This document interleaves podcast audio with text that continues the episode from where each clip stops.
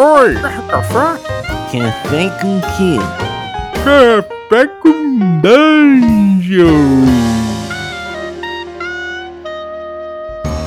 Amigos do Regra da Casa, estamos aqui para mais um Café com Dungeon, na sua manhã com muito RPG.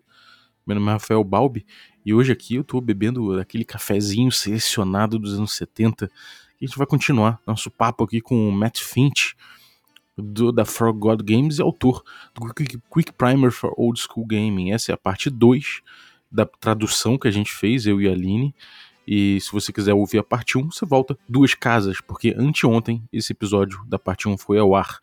Então é isso. Agradecendo aí nossos apoiadores no PicPay, que são responsáveis por todo, por todo o conteúdo aqui que a gente coloca. Então, muito obrigado. Se você quiser se tornar um apoiador também, um assinante, vá lá em picpay.me barra café com dungeon, que você pode conhecer os planos de assinatura e além de ajudar o podcast, você concorre a produtos incríveis dos nossos parceiros e sorteios que a gente faz para os nossos assinantes. Então é isso aí. Além de tudo, você ainda participa do nosso grupo de Telegram. A partir de 5 reais. Então, cara, considere apoiar aí, mas sem delongas, vamos lá, continuando o nosso episódio PTBR com o Matt Finch. E lembrando que os nossos apoiadores terão em primeira mão a versão original em inglês e depois isso será colocado para o grande público aí depois, mas antes selecionadamente aqui para os nossos apoiadores. Então é isso aí, vamos lá. Entrevista com Matt Finch, parte 2.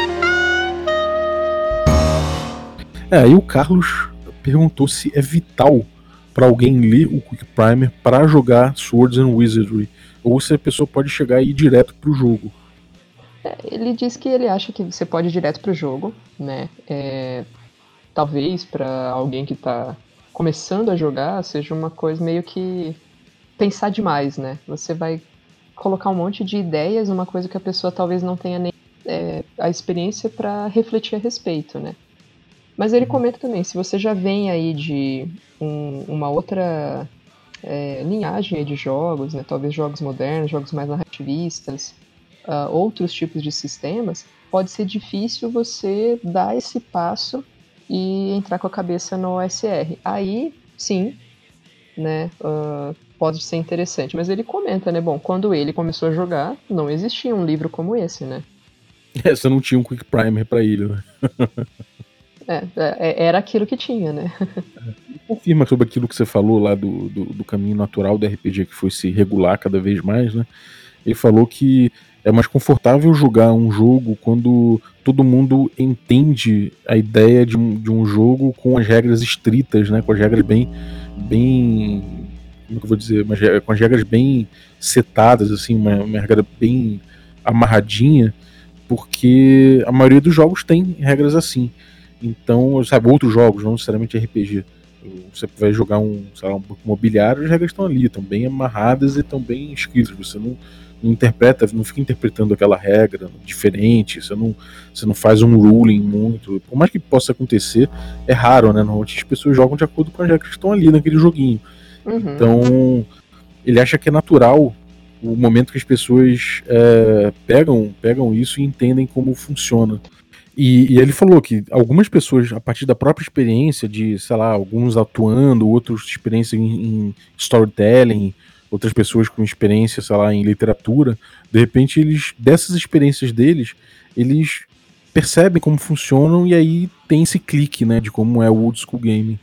Então ele acha que é muito natural você jogar um jogo old school da forma que, da forma que ele é, né, da forma do Quick Primer, que é a forma mais intuitiva de se jogar. É, uhum. Isso é a forma que a gente faz naturalmente. Só que as edições mais modernas elas acabam ensinando os jogadores a não jogar dessa forma. Então, daí que tem esse esforço do Quick Primer para se buscar né, esse tipo de coisa. Que é aquela, né? Você tem ali a, a clássica ideia do, do, uma armadilha no meio do chão, né? Ah, eu olho para minha ficha, deixa eu ver se eu tenho aqui uma perícia específica de desarmar armadilhas com bônus de não sei quanto. Ou então você pode falar, cara, eu vou pegar a minha espada e eu vou cutucar onde eu vejo o piso um pouquinho mais alto para ver se é uma armadilha mesmo ou não. É uhum. muito mais intuitivo você pensar dessa forma, né? Então é. você não, não precisa olhar para sua ficha e pensar, bom, o que, que eu faria numa situação real como essa? Eu olho ali pô, tem uma corda pendurada nessa árvore. Será que tem alguma coisa presa ali? Qual Uhum. é a minha perícia que vai me permitir analisar cordas penduradas em árvores? Não, cara, eu vou olhar, eu vou pegar um outro ângulo, eu vou tentar ver se a Exatamente. corda tá amarrada em alguma coisa, eu ouço o som de alguma coisa. É isso, né? Então ele é intuitivo nesse sentido. Sim, é, ele foi feito para se jogar nesse diálogo, né? Uma coisa que é muito claro. E, e ele, esse paralelo que ele faz com um board game, por exemplo, é que realmente num board game, por exemplo, você provavelmente se você estiver fazendo um board game de Dungeon Delve e tiver um tiff, né? Você tá jogando com um ladrão, é, vai ter ali aquele, aquele momento em que tem uma armadilha com um símbolozinho no, no tabuleiro e você olha pro seu, pra, pro seu personagem, pra ficha do seu personagem, se tiver, e aí tem aquele mesmo símbolozinho, então você sabe que você pode usar aquela habilidade ali, sabe? Uhum. Então, tipo, é normal que as pessoas é, busquem experiências como essas para jogar. Então, assim, os jogos mais modernos eles tentam se parametrizar de acordo com isso, mas que esse não é mesmo barato do- do- dos jogos do- originais de RPG, né? Eles eram Uhum. mais esse diálogo. E isso é uma coisa muito legal de perceber que, que o jogo ele é narrativo no diálogo, nessa. nessa como, como diz um camarada na internet, ele, que é o- a dialética sutil né, entre mestre e jogador. É a tal da narrativa emergente, como diz nosso Exatamente. Mas aí é, é essa questão, né? Então você tem aí um jogo que tem talvez menos regras, né? Muito menos regras. É, e aí o Terto até pergunta, né? Bom, aí a gente começa a pensar lá no Quick Primer, por exemplo, o primeiro momento Zen. Então que você tem que pensar muito mais no ruling, em tomar decisões, em do que você se basear nas regras. Aí ele pergunta, bom, mas aí as regras são, né, o quê? Um, é um ponto de partida? A gente fala tanto da tal da regra de ouro, né, que veio lá com storytelling, de larga o sistema se ele atrapalhar na história que você está contando. Então, o quanto, até onde que as regras são realmente importantes, né? Eu achei essa parte bem legal, porque ele fala que as regras de combate são uma coisa importante, né? Que você vo- você não, não vai mudar muito as regras de combate e que se você for mudar as pessoas da mesa, é bom que elas saibam antes de você fazer isso, que é bom você comunicar essa mudança para eles ou debater minimamente. Porque na OSR talvez o, o- o sistema de combate seja o, o framework mais importante, né? O set de regras mais importante. Cara, e, e é daí que talvez veio uma. é, tal- talvez algumas pessoas vão ficar bravas que eu vou falar, mas uma deturpação do DD. Porque você pega um, um livro de regras é, antigo e, e atual também. A parte mais longa do livro, a que tem mais detalhes, são as regras de combate, né? Uhum. É, é muito mais do que todo o resto. E aí você olha aqui e ele fala: bom, então o combate é a coisa mais importante nesse jogo. É o que tá mais explicado, é isso que realmente importa. E aí Uhum. parece, talvez isso é uma coisa que foi deturpando a ideia do RPG. E aí você vai jogando pra fora os outros pilares, né, do, do jogo. Uhum. Mas na verdade, talvez porque o combate é aquilo que envolve maior perigo, maior risco, ele tem que ser o mais parametrizado de todos, né? É exatamente isso, cara, porque eu acho que o risco é a coisa que, que acaba sendo mais é, mais esmiuçada na regra, justamente porque o jogador tem que entender o risco que ele tá correndo, né? Pois é, então se você tem ali uma parte que comenta a capacidade do personagem de ouvir o barulho. Existe um risco envolvido? Bom, pode existir, claro. Mas ele não é tão grande quanto você declarar que você está entrando em um combate, que você quer atacar, você quer defender, como que funcionam turnos, como que funciona a vez de cada um, quantas ações eu posso ter. Isso tem muito mais risco envolvido. Mas isso não quer dizer que o jogo se resume a isso, né? É, inclusive você evita isso bastante durante o jogo old school porque é perigoso e você tem bastante informação pra saber que ele é perigoso, né? Uhum. Pois é, mas aí o fato de, se você sabe quão perigoso ele é, você tem a chance de tomar uma decisão acertada e dizer eu quero me envolver nesse combate ou não. E, né, deveria existir, né, um- uma é, uma conformação do jogador, talvez, ou ele né, não, não ficar chateado, por exemplo, do personagem morrer. O que acontece bastante, né? Ah, mas eu gostava tanto do meu personagem. Mas você tomou uma decisão que você sabia do risco. né? Exatamente, exatamente isso. E, e, assim, ele fala que as regras eram simples, né, de forma geral, e que você não tinha muitas mecânicas no, no AD&D ou no Swords and Wizardry, que hum. não era mecânica para fazer tudo, não tinha. Que as regras, por exemplo, se tinha regra para carregar, mas que não era bem regra, né? Quer dizer, não era uma mecânica, era uma regra, era uma coisa ali que estava dizendo quanto você pode carregar. Isso não aciona uhum. ali uma mecânica necessariamente, que você é, que as regras elas foram escritas por um, por um motivo. E se você entender o motivo para qual ela foi escrita, aí você pode mudar com tranquilidade. Mas se você não entende, aí você não sabe nem para que você está mudando e você não sabe qual efeito que vai ter aquela mudança. Então aí eu acho que fica claro a importância de você conhecer o parâmetro, né? Conhecer os parâmetros e o, e o, e o objetivo de cada regra. Então não é bem a regra de ouro nesse. É, porque você então, não é que você está jogando fora uma regra porque trabalhando a história que você quer contar. Né? Não existe uma história sendo contada no sentido de você ter um planejamento e, poxa vida, agora é, o jogador fez algo que não estava nos meus planos, então eu vou mudar isso aqui para que continue acontecendo aquilo que eu gostaria. Uhum. Sim. É, eu acho que é o que casa, né, com o estilo, assim. Acaba que você vê que é um estilo bem, bem emergente mesmo. Uhum. É, a, a, ideia é, é um não é no sentido de fazer uma comparação positiva ou negativa, mas que são ideias que se, podem ser colocadas em prática dentro de, da, aí, da caixinha de cada, cada sistema, cada estilo de jogo mesmo. Uhum. É, aí, aí, enfim, eu perguntei para ele que muita gente fala sobre jogos modernos como quinta edição ou até Dungeon World, de que essas pessoas insistem que às vezes isso aí é uma ótima maneira de introduzir as pessoas para o old school porque são jogos inspirados no old school, né? Tipo, o Dungeon World, ele na, na contracapa, ele fala especificamente isso. A quinta edição, em notas de design, ela fala muito que foi, que, que foi inspirada em jogos old school, em várias decisões, até as pessoas que, ela, que, que, que se contratou para participarem, várias delas participavam da, da old school Renaissance.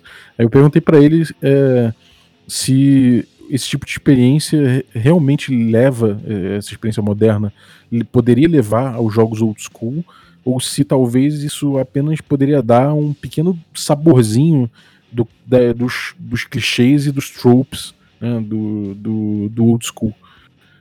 Uhum. Ele comentou né, que se você quiser jogar old school, cara, a quinta edição não vai te ajudar. Apesar deles terem esse comentário, e eu concordo muito com isso, não, não, não tem como você dizer que a quinta edição seria uma boa introdução a um estilo old school. Apesar de ser melhor do que jogar a terceira ou a quarta, né? Isso é inegável. É, aí ele fala que se você tiver essa, essa criança de, de 12 anos que tá afim de jogar RPGs com, com, com, com os amigos deles e tal, e você, enfim, você deve chegar e, e é tranquilo chegar e falar, cara, joga D&D quinta edição. Porque quando essa criança chegar na escola, é, o que as outras crianças vão estar tá jogando e vão estar tá falando a respeito é o D&D quinta edição. Ele vai sentir parte disso. E, aí... eu achei isso genial dele, assim, apesar de ele é um cara que defende, né, com todas as forças old school, mas é, é uma, uma coisa muito, muito lógica mesmo. Né? Você não vai querer passar para sua criança algo que ele não vai sentir que ele pode jogar isso com os amiguinhos dele, porque todos os amiguinhos estão jogando o D&D quinta edição e ele vai ser o único que não vai, né? Exatamente, é bem, é bem uma preocupação que eu achei interessante, assim. E aí ele falou que depois que ele aprender tudo na quinta edição, estiver jogando com as pessoas e tal, aí você chega, hey, dá uma olhada aqui, olha só esse jogo aqui, as edições anteriores do jogo que você tá jogando e tal. E aí é mais simples, dá uma olhada. E aí, de repente, é, pô, ele tá lá, é uma, ele tá pertencendo à comunidade dele e tal. Mas aí ele pode até deixar de lado um pouquinho o jogo que ele já tem e mostrar pra outra galera. Uhum, olha só, eu sei uma coisa que mais ninguém sabe. Exatamente. Aí eu perguntei para ele, né, a questão do, do Swords and Wizardry mesmo. Se ele teve que reescrever muita coisa do texto, se ele fez só pequenos, pequenos ajustes, né? Ou mais de uma questão de configuração, de layout do, do jogo, né? Uhum. Sim, ele falou que fez alguns ajustes muito por conta de copyrights, né? E que é. esses foram os principais, as principais mudanças que ele fez. E que a coisa mais difícil foi reorganizar as regras. Pois é, porque assim, o... quando saiu né, o primeiro DD, acho que ninguém tinha um, um modelo de como escrever um bom livro de regras, né? Então, é, ele é extrema. Quem já teve a chance de pegar e ler, cara, é extremamente bagunçado. Você começa a ver ali como que monta um personagem, mas aí de repente tá falando de outra coisa, e lá na frente ele vai fazer referência a uma tabela que você deveria ter visto, mas na verdade não tá lá. E uhum. tá, tá, tudo espalhado, né? E aí a, o trabalho principal é de você botar isso numa sequência que ela seja muito mais intuitiva, como um livro de referência, né? Uhum. É, ele falou que originalmente ele, ele não ia incluir é, as coisas. É, é, quer dizer, ele, ele inclui coisas do Basic Set do DD. Mas aí ele descobriu que tinha. Por conta disso, eu acho, por conta dessa desorganização. Mas aí ele descobriu que tinha um compiladão, uma versão compilada do DD original que ia ser usado como Basic Set, né? E que isso ia se tornar o, o, o ADD, né? Só que não, não funcionou junto, não deu certo. E, e aí ele pegou esse compiladão e, e, e começou a usar isso para responder perguntas que ele, tinha, que ele tinha sobre o jogo oficial. Então ele falou que esse compiladão foi um achado e que ajudou bastante ele. E aí ele juntou isso aí a, a, conversas que ele teve, por exemplo, com o Tim Kask, que foi o primeiro funcionário da TSR, e ele perguntou como é que o Tim Kask resolvia as coisas, e perguntou pro Frank Manser, e outros funcionários da TSR também, que, e, e outros jogadores do jogo original. Então ele encontrou essa galera toda aí no org, no, no, no, nos eventos, né? E, e conheceu todo mundo que estava tá envolvido com o nascimento do D&D, exceto o próprio Gary Gygax. Pois é. E aí ele comenta que foi basicamente isso, né? Escrever e que reescrever Sim, as regras é. foi muito tranquilo porque ele é um advogado, então ele é muito bom em escrever regras, né? é, essa parte foi engraçada. aí o, o Carlinhos, né, comentou ali, bom, tentar vender um jogo old school, né? Ou Swords and Wizardry, especificamente, para novos jogadores. Como que você ia vender a ideia do, do produto? Uhum. É, ele falou que se fosse alguém que não era familiar com um RPG, ele falou que é para dizer que parece um Skyrim, um Witcher, só e ou outros jogos de computador parecidos com esse assim, mas só que em vez de você sentar numa mesa em frente a um computador que, que vai interpretar seus comandos ali, você vai ter todo o seu cérebro à sua disposição, sua voz toda à sua disposição, e outros jogadores também ali sentados com você, com tudo isso à disposição. Então é, é melhor do que ter um computador ali interpretando o que você está comandando, é mais divertido e que pô, acaba que é, tem muita coisa envolvida nesse jogo que não é necessariamente só aquilo que está ali na, na tua frente na tela. É, é o mundo, mundo aberto, né, que os jogos de videogame alegam ter, né? É, é o verdadeiro mundo aberto. Exatamente. E, e aí discutindo, né, o SR Jogos Modernos, ele comenta, né, bom, o SR é mais simples, você simplesmente diz o que você quer fazer e são poucas rolagens que são, são necessárias. Uh, não, que assim não, não faz muito sentido você explicar tudo para alguém que, que é novo, né? É muito melhor você dar uma ideia geral e botar a pessoa para jogar, né? Você fica lá uma hora discutindo, explicando as regras, explicando como é que monta a ficha, é muito abstrato. A melhor coisa é, cara, senta aqui e vamos jogar uma sessão.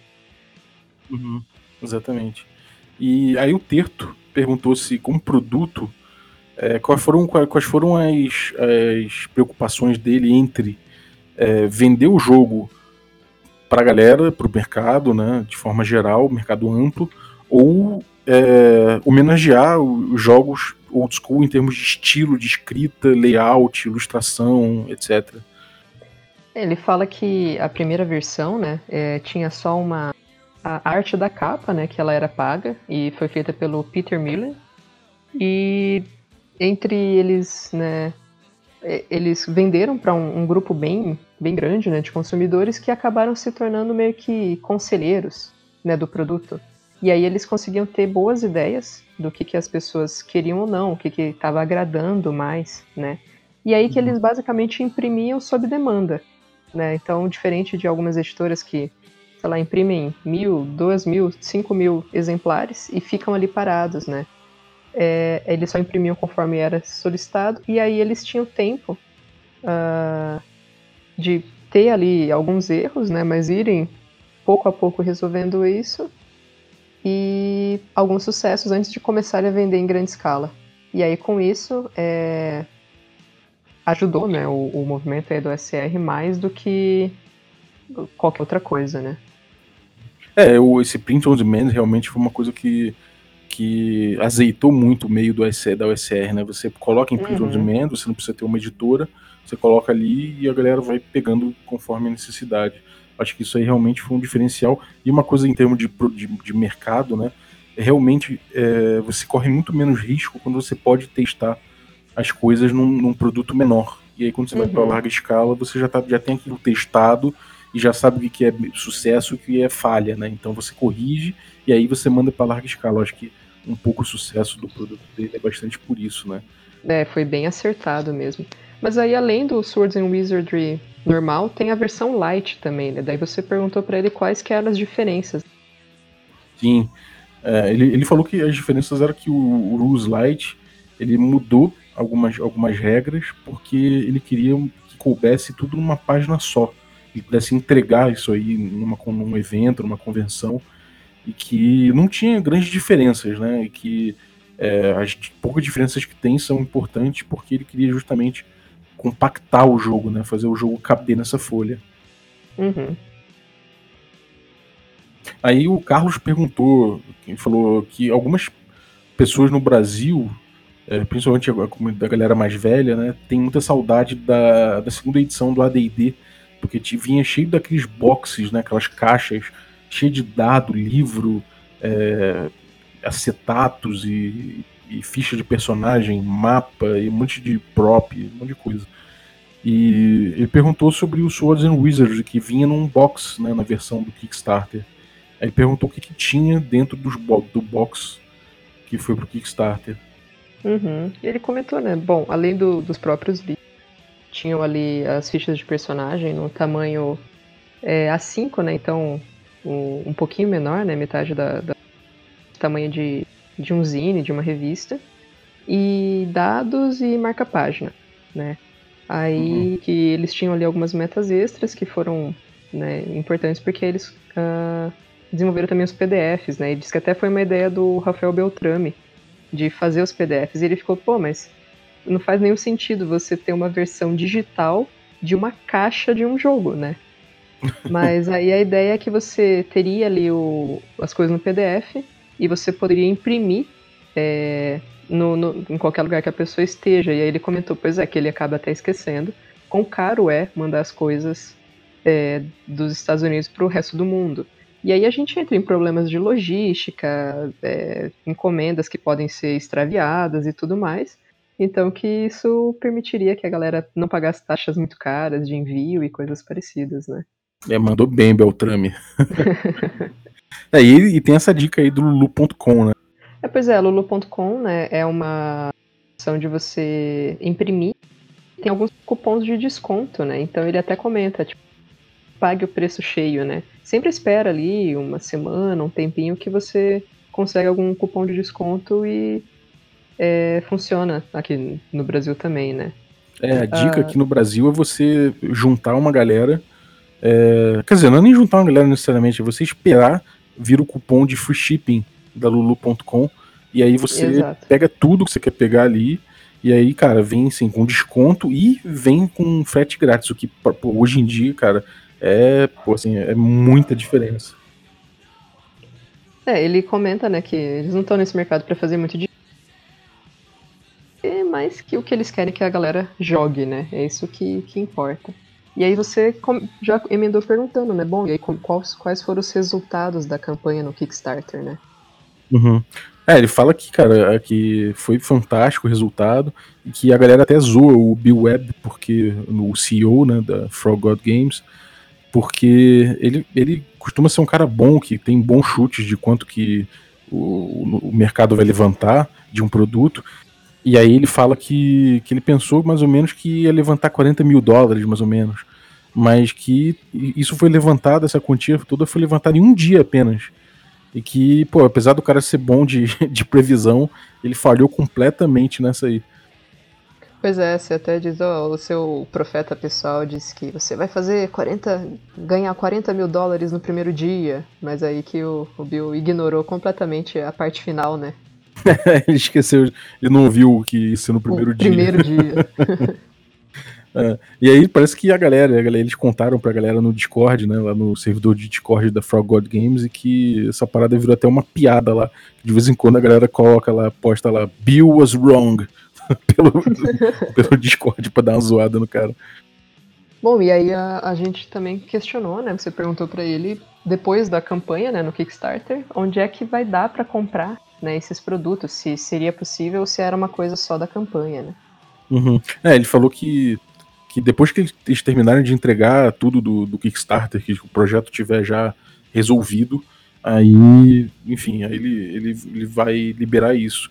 Que o material está sendo impresso lá na China, que leva pelo menos uns três meses aí para vir de lá, e que, enfim, eles vão botar no futuro isso aí dentro do site da, da Frog God Games. Mas que primeiro eles vão resolver é, com os apoiadores para eles terem os livros imediatamente. Uhum, e que ainda tem algumas cópias, né, do, do livro original, de que eles não venderam tudo ainda. É, ele ainda tem cópias originais do, do, do livro completo, eles não, não venderam tudo. Aí, bom, aí você perguntou se depois do, da campanha do Kickstarter, se ele consegue ter uma ideia de quantas, de quantas meninas jogam, quantas mulheres estão aí jogando o jogo dele. E se tem alguma estatística sobre isso e se ele sentiu uma mudança ao longo do tempo, particularmente na OSR. Pois é, eu, eu fiquei pensando que talvez no Kickstarter tivesse ali, é, se fizesse um. e ele mostrar alguma estatística, né, de é, que, quem são as pessoas que apoiaram e talvez pelos nomes ou por algum tipo de filtro você saber, né. E, mas ele disse que inicialmente não, né, o Kickstarter em si não, parece que não dá, não dá esse tipo de informação, mas que em termos de eventos, né, ele diz que vê muito mais mulheres jogando hoje em dia do que na década de 70, 80, 90, né? Provavelmente, é, e isso eu concordo com ele, porque a gente se sente um pouco mais confortável é, de estar nesses ambientes e que uh, hoje em dia é um pouco menos mal visto para mulheres terem hobbies envolvendo jogos, séries, quadrinhos, super-heróis, RPG todo esse mundo um pouquinho mais nerd, vamos colocar assim. Uhum. Uh, ele, só que aí ele disse, ele não sabe exatamente quantas mulheres estão jogando o jogo dele, né, Swords and Wizardry. Ele chuta, né, pelos eventos e que tem, é, ele comentou 35 a 40% né, de pessoas nesses, nesses eventos são mulheres. E aí eu fiquei, na verdade, muito chocada. Ele fez uma brincadeira que, apesar disso, eram sempre as mesmas mulheres, né?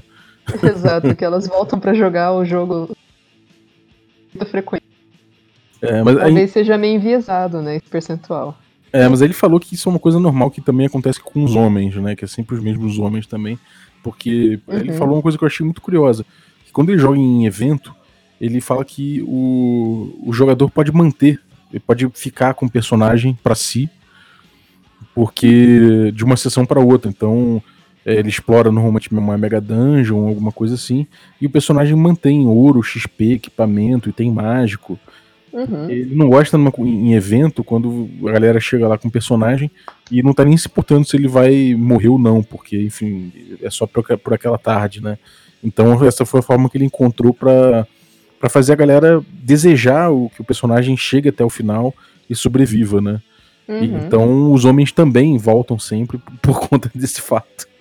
É, ele diz que tem ali os jogadores cativos, né? Tá, tá sempre o mesmo pessoal, mas isso é interessante, né? Porque realmente quando você é jogando, não, não, não necessariamente no sistema OSR, né? Qualquer jogo, que você sabe que ao final daquela sessão vai acabar tudo, você toma decisões ou aceita alguns riscos que talvez você não aceitaria se tivesse a perspectiva de duração, né? E Exatamente. isso, isso impacta muito no- na forma como você encara o jogo, né? É, isso é uma boa ideia, porque, enfim, você. é, ele vai jogar com você de novo numa próxima, num próximo evento, então. Você sabe, tu conhece também aquele personagem, né?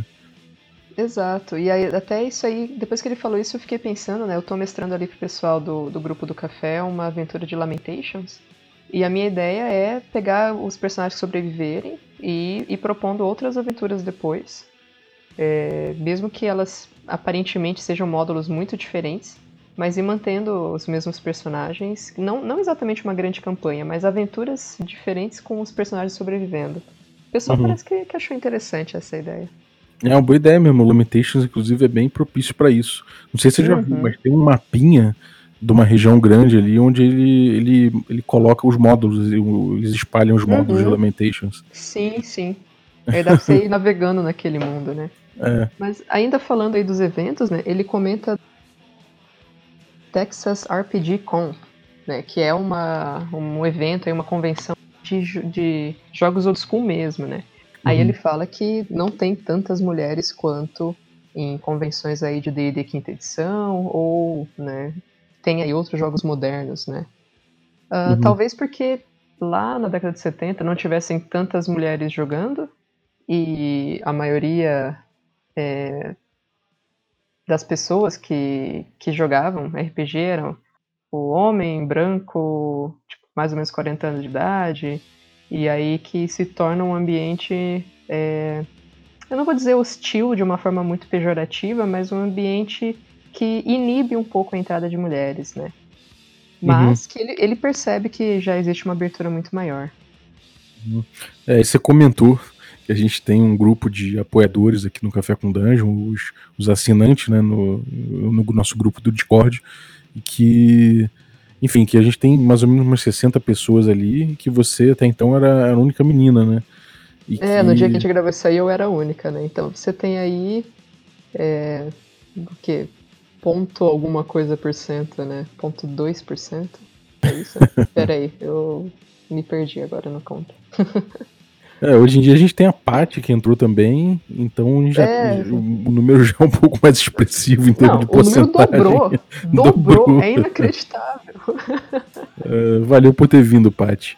Então a gente tem aí o, a gente tem aí um- uma pergunta que eu acho muito plausível que você pensou, pensou é, conjecturando, né? Por que, que por que, que a gente não tem tantas meninas jogando? Por que, que será que acontece isso em convenções e tal? E aí ele falou uma coisa que eu achei muito legal, cara, que enfim, de, de certa forma, ele acha que é melhor, o cenário no- nos Estados Unidos é melhor do que isso que a gente relatou, e que a melhor dica que ele já ouviu de mulheres jogadoras foi que a melhor forma de você atrair mulheres para o hobby é você ter mesas completas, completamente sem homens. Então, eu, eu concordo e discordo um pouco disso, assim. Eu concordo que talvez seja uma boa trazer para começar no hobby, mas eu discordo da ideia de que você separar seja a solução, sabe? Então talvez inicialmente ó, a menina pode se sentir constrangida, pode se sentir julgada de eu não sei jogar, eu não teria que aprender. Os caras vão fazer piadinha tal. Então vem aqui nessa mesa que só tem mulheres, a gente vai jogar, você vai entender, vai entender o RPG, vai ver se gosta. Mas depois eu acho que se manter tendo mesas onde só jogam mulheres e mesas onde só jogam homens e você não misturar, não, não seria é, favorável a você ter essa, essa- esse intercâmbio, sabe? Então ela é- pode ser uma, é uma boa estratégia inicial, mas eu acho que ela não pode ser uma estratégia duradoura. Uhum. É, sem dúvida. É, aí aí o, o Carlos perguntou como é que tava a cena OSR nos Estados Unidos por agora, né? É, ele disse que na verdade mudou bastante, né? É que o pessoal da USR original ainda estava jogando, né?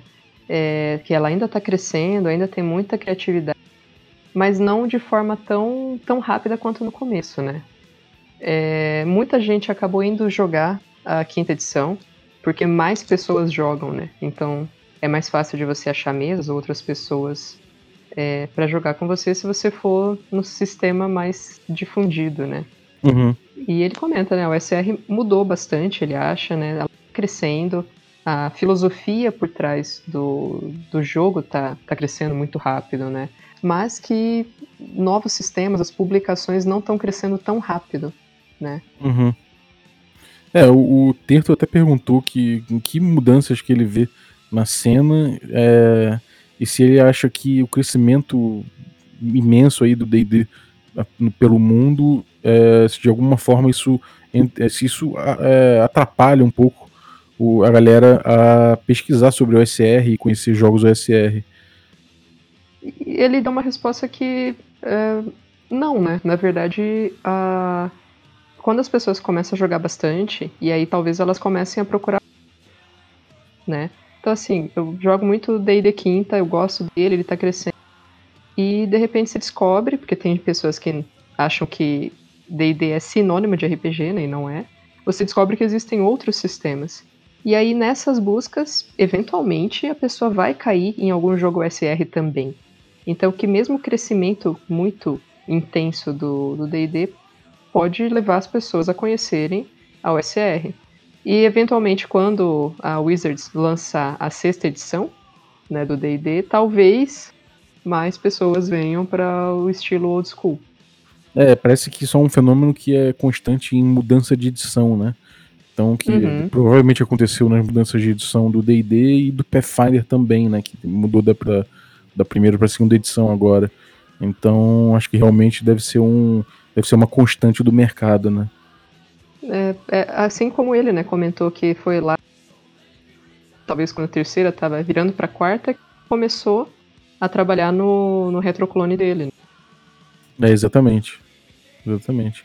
É, eu perguntei para ele, cara, onde é que a gente podia encontrar os jogos dele e como é que a galera podia entrar em contato com ele na internet. É, ele, ele diz que tem um Discord, né, uh, para as pessoas conversarem e tem uma página no Facebook que tem mais é, novidades, né, comentários.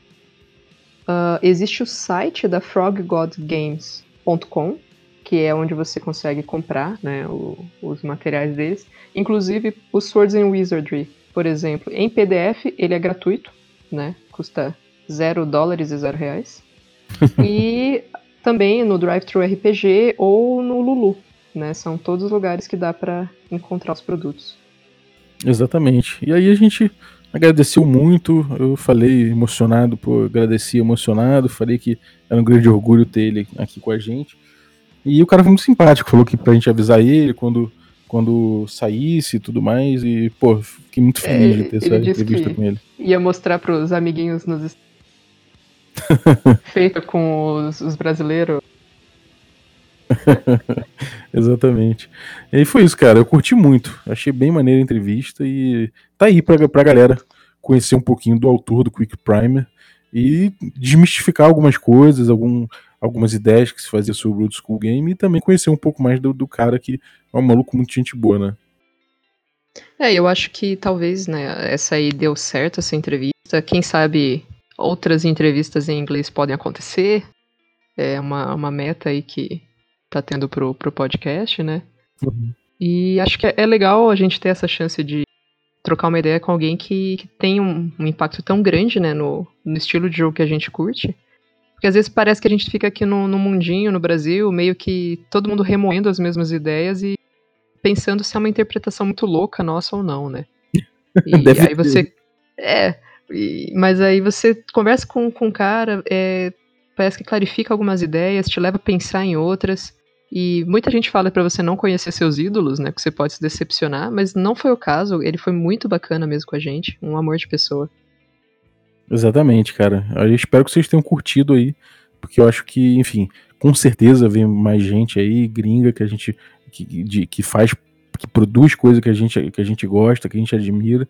E eu espero na próxima estar tá mais solto aí, porque realmente tenho vergonha do inglês que eu soltei nesse episódio. Tá, mergulha a cara na água gelada, dá uns tapas na cara e vai. Toma uma vodka, né? É, já que você é russo, né? É isso aí. Então valeu, pô. Obrigado, Aline. Valeu aí por, por passar por essa comigo. Valeu. Tamo aí. E galera, você que tá ouvindo aí. Eu tenho essa de falar, galera. Deixa eu voltar. E você que tá ouvindo aí o podcast, lembra que você pode se tornar um apoiador, um assinante do Café com Dungeon se você ainda não é. Então, a partir de 5 reais você entra em picpay.me barra café com dungeon e aí você tira uma foto do nosso QR Code com o aplicativo do PicPay no seu celular. E a partir disso você vai poder ver os planos, escolher o seu plano, a partir de 5 reais, não é nada. E aí você passa a fazer parte do nosso grupo aqui de Telegram. Você pode também participar de sorteios e muito mais. Então entra aí e engrossa o couro. É, queria também pedir para vocês fazerem reviews. Precisamos de mais reviews. A gente não tem review há muito tempo, então seria legal se você fosse lá no Apple Podcasts, que ou então qualquer é, iTunes ou qualquer coisa aí da, de podcasts da Apple e desse reviews, porque ainda é a principal fonte de review ali. É, se você está ouvindo no Spotify, dê cinco estrelas também, é, faz o seu rating lá, que ajuda bastante também, cara. Isso aí faz o podcast dar uma bombadinha e, cara, vai ajudar muito, muito, muito mesmo. Então, se você já, já apoia, ou se você vai apoiar, ou se você não pode apoiar, indica para alguém, coloca aí o seu reviewzinho, cinco estrelas no Spotify, dá um depoimentozinho do Orkut lá no, no Apple Podcasts, que, cara, vai ajudar bastante mesmo. Então, é isso aí, valeu e até a próxima.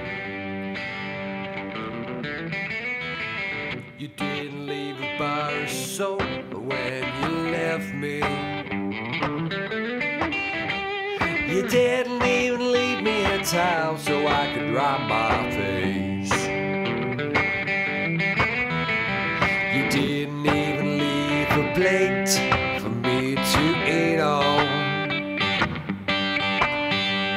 You left all my empty beer cans all over the place.